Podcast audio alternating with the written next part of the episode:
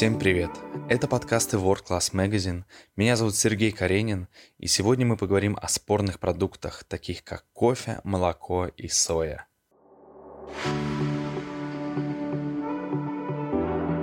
Аргументы в защиту кофе стали озвучивать не так давно, и их оказалось немало.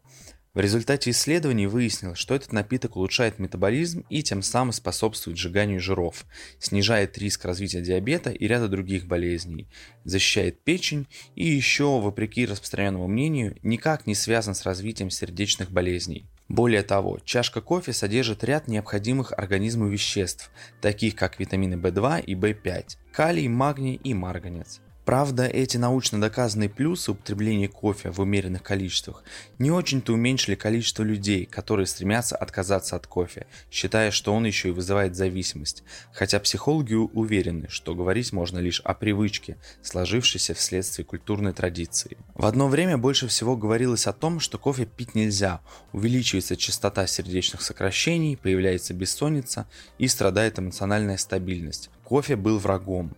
Чуть позже, наоборот, стали чаще хвалить кофе. Считалось, что оно улучшает мозговое кровообращение и вместе с ним улучшает восприятие информации. И кофе стал нашим другом. При этом медицина идет вперед, и появились генетические исследования, которые гласят, что люди по-разному с точки зрения скорости метаболизируют кофеин, и от этого зависит его влияние на организм. Люди с быстрой скоростью метаболизирования кофеина могут позволить себе 5-6 чашек кофе в день, быть при этом бодрыми и веселыми, и никаких побочных эффектов от этого напитка они не испытывают. Они же, позволив себе чашку перед сном, потом спокойно и без затруднений заснут. При медленной скорости усвоения кофеина людям кофе пить нежелательно. Они могут приготовить его себе утром, а потом испытать повышенное давление и тахикардию. Словом, все негативные ощущения. Вечером же начнутся проблемы со сном. При средней скорости метаболизирования допустимо пить одну или максимум две чашки кофе в первой половине дня. Тогда они будут ощущать бодрость в свое активное время, а вечером проблемы со сном их не затронут. Все это не хорошо и не плохо. Просто организм в силу своих особенностей может по-разному реагировать на кофе и на вещества в нем. Но некоторые загвоздки, правда, все же есть.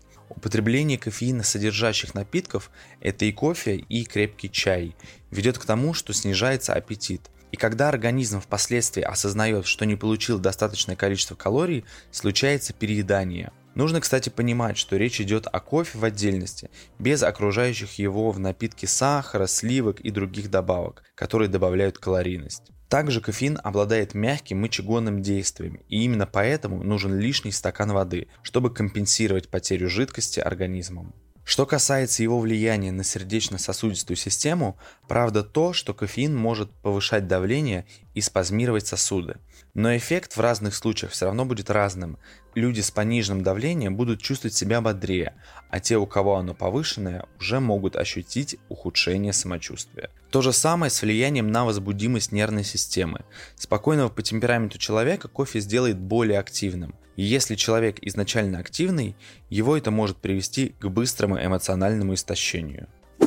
Отказ от молочных продуктов – это еще одно распространенное явление последнего времени. Однако показания к тому, чтобы исключить из своего рациона молоко, среди его противников далеко не все. В молоке присутствует молочный сахар, лактоза, и для его переработки нужен фермент под названием лактаза. Молоко категорически нельзя людям с лактазной недостаточностью. Человек не может о ней не знать. Употребление молочных продуктов в этом случае сразу сказывается на пищеварительных процессах. При этом лактазная недостаточность не мешает людям есть кисломолочные продукты. Бактерии, живущие в молоке, съедают лактозу. Есть и такие ситуации, в которых люди не переносят белок из коровьего молока под названием казеин. У него крупная структура и требуется определенный ферментный набор для его усвоения. Но здесь достаточно перейти на козье или овечье молоко, чтобы избежать последствий. Они содержат другой белок с более мелкой структурой – альбумин. Утверждение тех, кто говорит, что организм взрослого человека не усваивает молоко, основано лишь на том, что животные получают молоко только во время короткого периода сразу после рождения, при молочном вскармливании. Потом они переходят на обычное питание. В природных условиях не может быть по-другому. И если бы подросшим животным и дальше давали молоко, это не значит, что они бы его не пили. Более состоятельные разговоры о качестве молока о том, чем питаются животные на фермах. Так речь может идти о кормах с содержанием антибиотиков. Само же молоко в упаковках нередко порошковое, В составе встречается пальмовое масло и не только оно. При покупке продуктов нужно лишь быть более избирательными. Что касается мнений, согласно которым молочные продукты вызывают отечность, то и с ними можно поспорить. Например, известна лечебная диета Кареля, которая предполагает употребление теплого молока в течение дня с той целью, чтобы избавиться от сердечных отеков. Таким образом, вполне возможно, что нет никакого смысла заменять коровье молоко безлактозным или, например, соевым. В качестве заменителя мяса соевые продукты тоже не так совершенны. Если сравнивать с другими растительными продуктами, у сои аминокислотный профиль ближе всего к тому, которым обладает мясо. Есть одно но. Белок животного усваивается на 85-90%, а соевый белок лишь на 65-80%. Поэтому, чтобы получить необходимое организму количество белка, сои нужно есть гораздо больше. Но при богатстве белком углеводов соя тоже содержит немало, а калорийность рациона за счет этого может увеличиться.